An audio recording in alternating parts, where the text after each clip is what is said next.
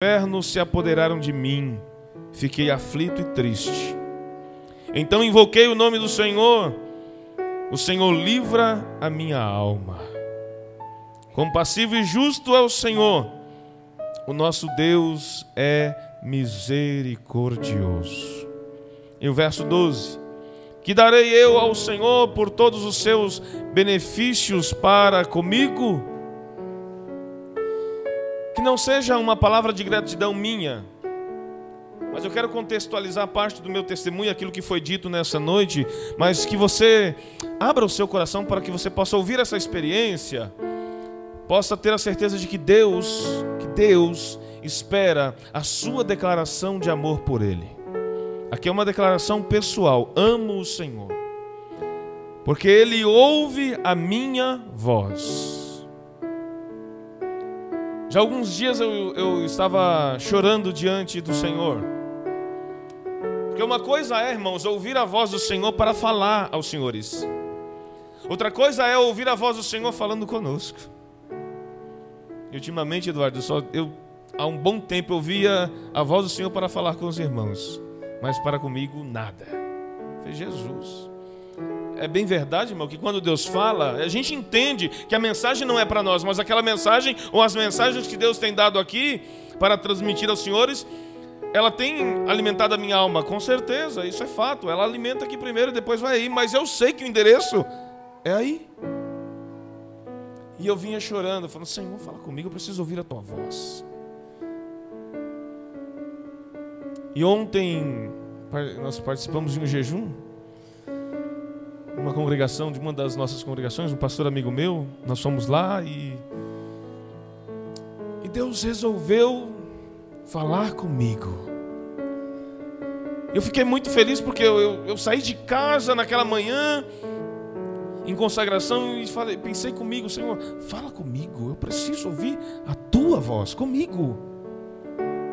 É um testemunho de ontem, irmãos. Ontem, Deus respondeu a minha oração ontem. Eu precisava muito ouvir a voz dele. Eu vi que ele se importa comigo, que ele está me vendo. Porque os senhores vê todos os senhores através do pastor. É bem verdade, irmãos. As orações, às vezes à noite, vem o problema de um, vem o problema do outro, e a gente precisa ter paz. Mas a gente tem que interceder, a gente ora, a gente apresenta ao Senhor, intercede. Esse texto é tão maravilhoso porque, na verdade, minha esposa falou aqui, nós estamos mais tempo juntos do que quando éramos solteiros. Esse ano, pela graça de Deus, nós completaremos 24 anos de feliz união. E quando eu casei, eu tinha 19. Ela tinha 17. Então, estamos mais tempo juntos do que separados. Eu deixo a minha sogra brava comigo quando eu digo, ela é mais minha do que sua. Porque está mais tempo comigo e está no meu nome. Aleluia. Ela fica brava comigo. Mas é, é verdade, já estamos já indo para 24 anos juntos, 25, considerando os 10 meses de namoro e o noivado até o casamento. Mas antes de conhecê-la, irmãos, eu o Senhor pelo menos por duas vezes, por duas vezes me livrou da morte antes de conhecê-la. Por duas vezes o Senhor me tirou, me tirou da sepultura. Com 15 anos de idade eu quase fui. Depois com quase 17 e pouquinho também quase fui no acidente de carro. Em que se não fosse a mão do Senhor, eu não estaria aqui para testemunhar. Mas a mão do Senhor estava sobre mim. Eu ainda não era convertido, mas vivia cercado de pessoas convertidas que falava do amor de Deus para a minha vida. E nesse último acidente de carro, um caminhão contra um Fusca. Quem levou a pior? A lataria onde se coloca os pés do lado do passageiro, eu era o passageiro, ficou a dois dedos do banco. E eu não quebrei nenhum osso das pernas. A porta virou um L, eu fiquei preso nas ferragens. E Deus preparou um bombeiro que estava saindo do seu plantão naquela manhã.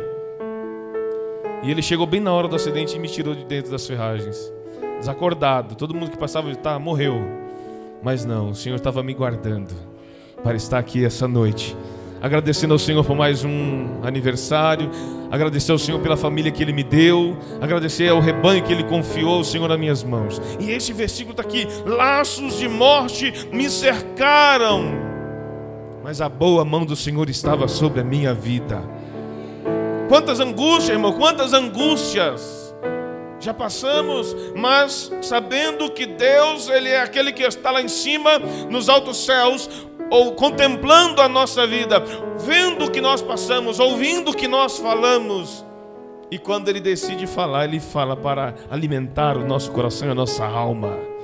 E eu digo aqui para essa congregação constantemente: nós servimos um Deus que vê, nós servimos um Deus que ouve e nós servimos um Deus que fala.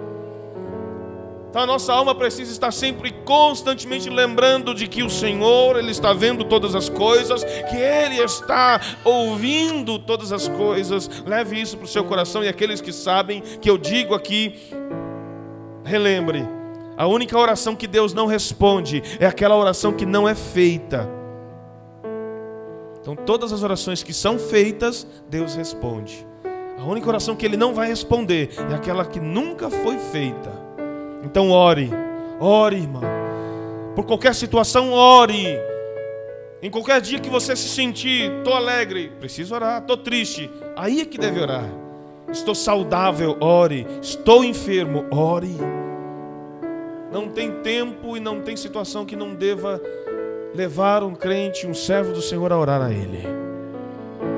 O texto vai dizer: compassivo e justo é o Senhor, o nosso Deus, Ele é misericordioso. A misericórdia dele se, se renova todas as manhãs, já foi lido aqui, já foi dito aqui. Então abraça a misericórdia como uma oportunidade que Ele está dando a mim, a você todos os dias, de vermos cumpridas as promessas dEle na nossa vida. Porque se tem alguém que tem compromisso por aquilo que fala a respeito do outro, esse é Deus. E o compromisso que Ele tem sobre a sua vida é de te abençoar, de voltar por você, para você estar com Ele em uma das moradas na casa do Senhor, como foi lido aqui nessa noite é compromisso dele. O que você tem que fazer é apenas crer e aguardar a volta dele para você estar com ele no dia que ele decidir voltar. Não fique desapercebido, não fique pensando: "Ah, Jesus não vai voltar, essa história não vai acontecer". Vai acontecer. Não sei exato, e não tem nem como saber na verdade, há uma estimativa do Éden até a vinda de Jesus, quantos mil anos foram? Nós não chegamos nem a dois mil anos que ele retornou aos céus. Eu ouço os pregadores falar, já há mais de dois mil anos. Não, não faz a conta. Jesus subiu com 33 anos, nós estamos no ano 2022. Faz a conta, não dá dois mil ainda. Falta 11 anos para dar dois mil. Virá, irmãos. É certo isso, ele virá. Deus prometeu que ele viria, que ele nasceria de uma virgem, nasceu. Deus falou que ele morreria numa cruz por minha causa e por tua causa, e ele morreu. Ele mesmo disse ao terceiro dia: Eu vou sair, eu vou vencer a morte, e ele venceu. E antes de voltar para o céu, disse: Eu vou. João 14. Não se turbe o vosso coração creia em Deus, creiam também em mim, na casa de meu pai. Gosto da tradução que diz: há muitas moradas não, muitos quartos, muitos aposentos, para ficar claro, onde eu e você vamos passar a eternidade. Ninguém vai ter uma mansão, um kitnet ou um triplex. Nós vamos morar na casa de Deus, num quarto na casa do Senhor. Nós vamos morar na casa do Pai. Se turbe o vosso coração. Creia em Deus. Creia também em mim. Na casa de meu pai há muitas moradas, há muitos quartos, há muitos aposentos. E eu vou preparar lugar. Quando vocês recebem uma, uma visita na casa de vocês que vai pousar, vocês não preparam um quarto bem, bem arrumadinho? É? Troca o lençol, troca as franjas do travesseiro, põe ali, ou até às vezes troca até o travesseiro, põe o melhor para a visita, não é assim? Deixa o quarto bem arrumado, bem cheirosinho pessoa se sentir bem. Essa é a ideia de que Jesus está dizendo: Eu vou preparar um aposento, um quarto para vocês, para cada um de vocês, quando eu vier buscar vocês para estarem lá comigo. o salmista no verso de número 12, para encerrarmos, ele vai dizer: Que darei ao Senhor por todos os benefícios para comigo? Eu lembro que no, no, no início da pandemia, meio do ano mais ou menos, de 2020, circulou nas redes sociais um vídeo, um áudio de um senhor, a gente não sabe se é verídica a história, se foi uma parábola, de um italiano de 85 anos que ficou 30 dias entubado. 30 dias. E ao sair daquela intubação, graças a Deus recebeu alta, e foi acertar a conta no hospital. Ele chorou ao ver a conta a ser paga. E o médico disse: O senhor está chorando porque o senhor não consegue pagar a conta? Ele disse: Não, não, o problema não é dinheiro, vou conseguir pagar. O problema é que eu vivi respirando o ar que Deus me deu de graça há 85 anos e nem um só dia eu agradeci. E vou ter que pagar uma conta alta por 30 dias que usei o respirador de vocês. Mas 85 anos da minha vida eu respirei o ar que Deus deu de graça e nunca agradeci. E o salmista diz que darei eu ao Senhor por todos os benefícios para comigo. E um benefício que Deus tem dado a cada um de nós e a todos nós de igual modo. Deus não me dá mais ar ou melhor ar do que os senhores. É o mesmo ar, Ele dá para todos nós. Deus não tem preferência de seus, com seus filhos, irmãos. Todos nós somos, somos amados por Ele de igual modo. Então sejamos gratos. Olha para a sua vida, olha para dentro de si e veja quão grande o Senhor é na sua vida e por sua vida. Quantos benefícios Ele já tem feito por você. Somente o ar, somente o ar que Ele tem te dado, a oportunidade de você acordar de manhã e ter mais um dia para viver que os seus dias sejam para a glória de Deus. Que você começando o seu dia agradecendo ao Senhor pela oportunidade de ter recebido mais um dia você seja grato pelo dia, que você seja grato pelo alimento, que você seja grato pelo trabalho. Não é o que você esperava, não é o trabalho dos sonhos, mas seja grato. Vai agradecendo ao Senhor, porque uma hora o desejo do seu coração, segundo a vontade dele, se cumprirá na sua vida, e aí você vai encontrar e viver a plenitude em Deus. Mas enquanto isso, vai agradecendo ao Senhor.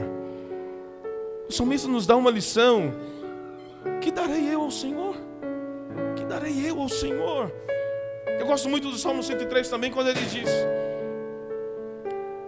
Bendiz a minha alma o Senhor e tudo que é em mim, bendiga o seu santo nome. E bendizer é dizer bem do Senhor, bendizer é louvar ao Senhor, bendizer é abençoar, mas aí essa palavra abençoar não cabe, né? Como é que eu vou abençoar o abençoador? E aí a palavra abençoar quer dizer fazer feliz. Porque toda pessoa que é abençoada, olha aí quantos bênçãos recebi. Estou feliz, vou sair feliz da vida hoje aqui. Aleluia. Então abençoar é fazer feliz. Então salmista, quando a gente aplica fazer feliz, ó, olha, olha a intenção do salmista. Minha alma, faça feliz ao Senhor. E fazer feliz ao Senhor é ser grato. Fazer feliz ao Senhor é reconhecer que Ele é tudo que nós precisamos e o que nós precisamos estar nele, nas mãos dele, no ambiente onde Ele está. Comece a sua semana. Hoje é o primeiro dia da semana. Amanhã, segunda-feira, o segundo dia da semana. Mas já comece agradecendo ao Senhor pela oportunidade, se você tiver. Eu não tenho certeza que eu vou acordar amanhã. Por isso que para mim o amanhã não, não existe. Não conheço ninguém que foi amanhã e voltou. É um mistério. Eu estou vivendo hoje, presente. Amanhã pertence a Deus. Mas se Ele me der, resolver nos dar amanhã, sejamos gratos. Sejamos gratos. Eu começo o meu dia dizendo bom dia primeiro ao Espírito Santo. Eu digo bom dia para Deus, digo bom dia para o Senhor Jesus também, mas eu primeiro que eu digo bom dia ao Espírito Santo. E eu faço a minha oração de gratidão a Deus por mais um dia. Comece agradecendo ao Senhor. Faça feliz ao Senhor, irmãos. Faça feliz ao Senhor. Todas as oportunidades que você tiver, permita que o nome dele seja glorificado, que possam ver em você, estampado em você, a luz da misericórdia dele. Amém? Amém ou não amém? Que Deus em Cristo Jesus os abençoe. Agradeço a Deus por todos que estiveram aqui, família Rosa,